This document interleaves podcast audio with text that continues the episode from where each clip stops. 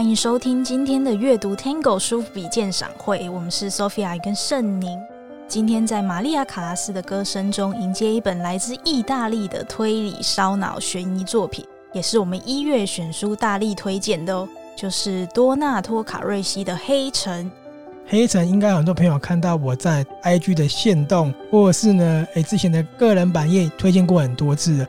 因为我觉得多纳多卡瑞西的书真的是很惊人，就是他那个故事可以在很短的里面呢，然后带来很大的起伏。像 Sophia 也看了他的两本嘛，《迷宫》跟《灵魂法庭》，是不是都很震撼，对不对？对，对 Sophia 来讲，他觉得很惊人的是《迷宫》很薄，可是他故事完整性非常的强。对，看到就是起鸡皮疙瘩的那一种。没有错，这一次呢，黑城呢也是一样很薄，但是就我自己看的过程啦、啊。他可能带来的鸡皮疙瘩绝对会比迷宫还多，因为迷宫是米拉瓦奎兹的作品，所以你现在往前追嘛。对。可是我觉得，虽然说你没有看过马库斯系列的作品，这本黑城呢，就算你直接看呢，你还是会觉得，哎，鸡皮疙瘩都起来了。迷宫是不是你看了一半才知道说，原来它跟米拉瓦奎兹一样？对，就是看到快要结尾的时候才发现，哎，原来串起来。对。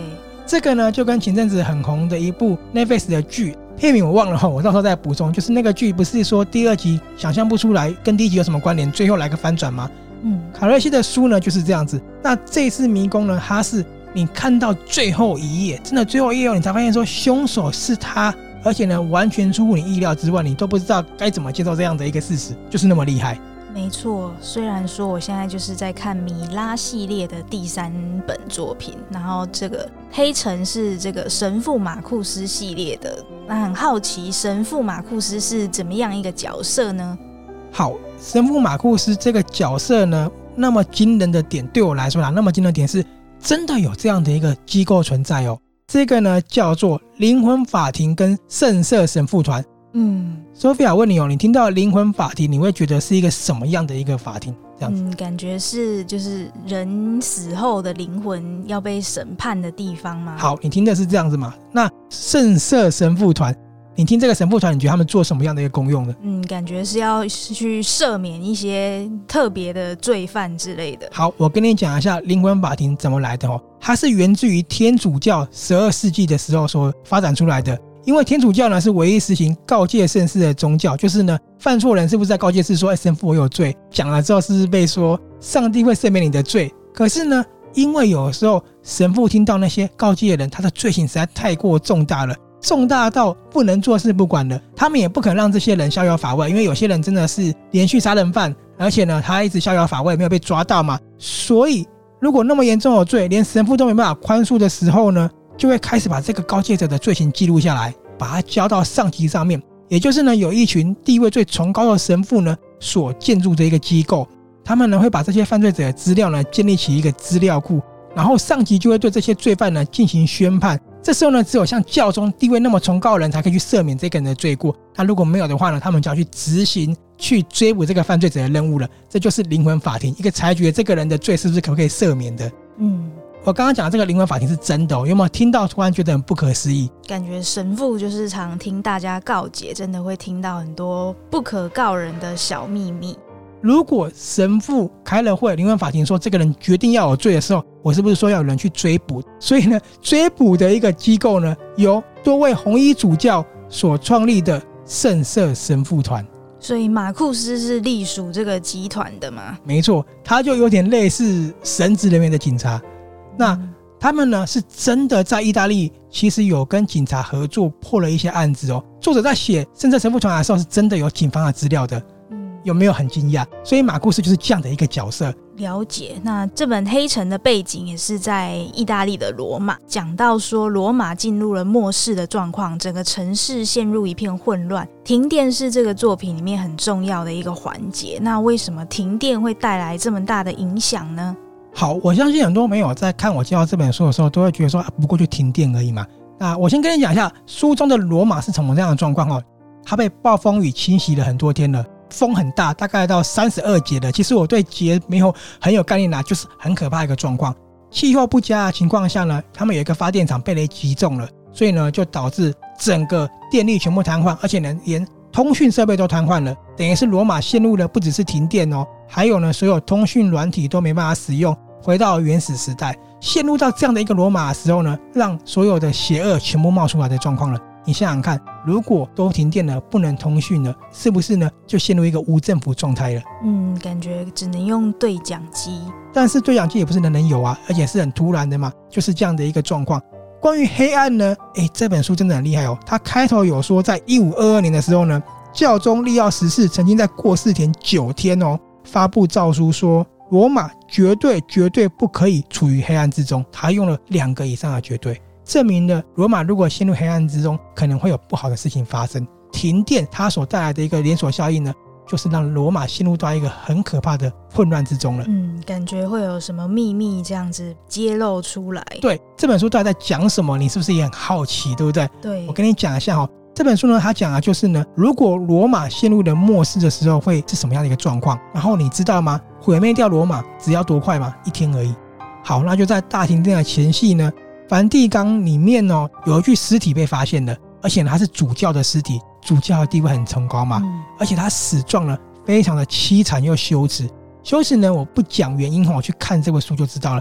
他的死会让整个宗教、整个教廷呢完全蒙羞。因此呢，最大的教宗就召见了马库斯说：“你去帮我处理这件事情，安排好善后，我们要保持他的一个清高一个贞洁这样子。”可是呢，马库斯他停电前夕的时候呢，他是失忆的。他呢醒来的时候，发现自己差点被折磨致死，不知道到底发生了一个什么样的事情。他只知道说他被交代了一个任务，但任务的内容是什么呢？他也搞不清楚了。只是现在的任务就是去处理主教的尸体。他也知道时间不多了，因为停电就要来了嘛。然后另外一个线呢，就是在警察那边。警察在停电前夕呢，有人报案说捡到了一个手机，手机里面呢是一个很变态的杀人手法，好像在宣示说他停电之后就会有连续杀人案会发生，所以警察就很紧张嘛。于是呢，他就把书中的女主角珊卓拉招募在里面了。除了他们要办这件事情以外呢，因为大停电可能会陷入一个很不安的状态，所以他们也决定备好大批警力去面对这件事情。大停电到底发生什么事呢？甚至在停电的前夕哦，政府都广播说警方会掌控一切这样子。所以呢，你们不要乱出门，而且要宵禁。听下来，你有没有觉得好像会发生什么事情？嗯，感觉大事要发生。对。没想到呢，停电一开始之后，大事真的发生了。罗马突然陷入一个无政府的状态，好像有人在背后操控，在煽动人心。你想想看哦，暴风雨又出现了混乱，而且呢，这时候最惨的地方来了，台伯河它溃堤了，大水淹入罗马，然后呢，整个罗马陷入一片的混乱，就好像成为圣经里面的罪恶之城蛾摩拉一样被抛弃了，整个满目疮痍。那在罗马那么惨的时候呢，马库斯发现了。原来主教的死居然跟九年前一个男孩失踪的悬案有关，又发现说原来主教的死跟警察的那个命案是有关联性的，所以呢他就跟珊卓拉两个交汇在一起了，就发现说原来所有的一切呢都没有那么简单，都跟邪教有很大的关系哟。哦，牵扯到邪教的出现，对，是不是听起来就很有感觉、很有魅力的一本书了，对不对？嗯、好。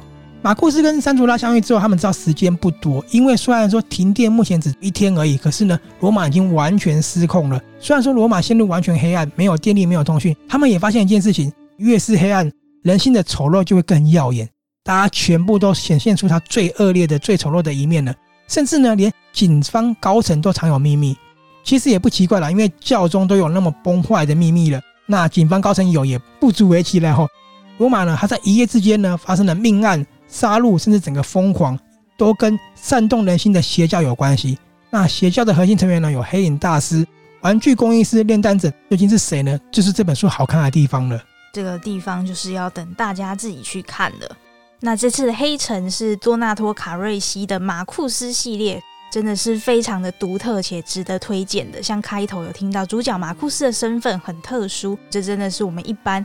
很少会听到的，就是如果对宗教比较没有研究的话，那还有一个很特别又吸引人的地方是什么呢？好，那吸引人的地方呢？它的收尾，因为呢，当你看到真相的时候，你会发现呢，不只是邪教笼罩罗马，那个邪恶呢，也把马库斯甚至很多人都并吞了。你看到马库斯经历过了什么事情？德高望重的教宗呢，他背后有什么样羞耻的事情？我觉得是这本书很特别的一个感受。然后呢，你也可以看到说，罗马从建筑市容啊这样子。曾经大家说的绝美之城呢，怎么样逐一凋零的？这是我看这本书我觉得很棒的地方。第二个呢，我觉得他这本书带给我很大的惊喜。他盛行的马库斯系列一贯的风格有很浓厚的宗教元素、宗教议题，可是呢，这次他夹带了邪教、末世、推理悬疑，我觉得这些元素呢，凑合在一起，成了他一个很独特的风格。嗯，刚刚说的这几个元素听下来，真的是非常值得阅读。好，那我们再听一下玛利亚·卡拉斯的歌声，跟着音乐去一趟意大利，马上回来。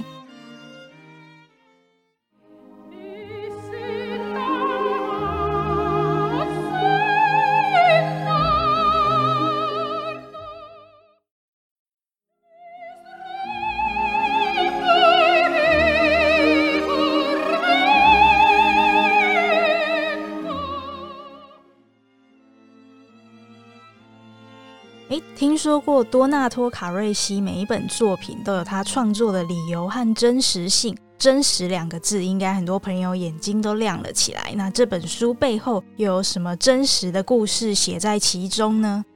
他每一本书的背后都有一个创作的原因，而且这个原因呢，都是跟现实生活有关系的哈。这本书它的创作原因很有意思哦，就是在二零一五年的时候呢，有一场球赛，荷兰的足球流氓呢。短短的时间内呢，就把他们西班牙广场的一些建筑标识给毁坏了。所以，其实那时候多纳多卡拉西就觉得说，人家都说罗马不是一定造成的，可是摧毁罗马是不是可以更短呢？他有这个灵感之后呢，他就去真的问了很多个学者哦，说如何让罗马真的在一夕之间呢，经历过很大的灾难，陷入一个疯狂走到末世的情况呢？因此呢，就有人跟他说了，其实罗马会遇到的状况可能会是停电之后带来的恐慌。跟河水暴涨，然后呢，让整个城市满目疮痍。而且这不是瞎讲哦，因为呢，他整整花了一年的时间做功课。这一年呢，他问了地质学家、气候学家、建筑师、历史学家、工程师，甚至都市规划师，很多详细的资料去想说，罗马要怎么样才可以被一个强有力的破坏走到一个地狱？这个就很厉害了，对不对？更厉害的是呢，这是推理悬疑作品，他得到了警方大力的支持。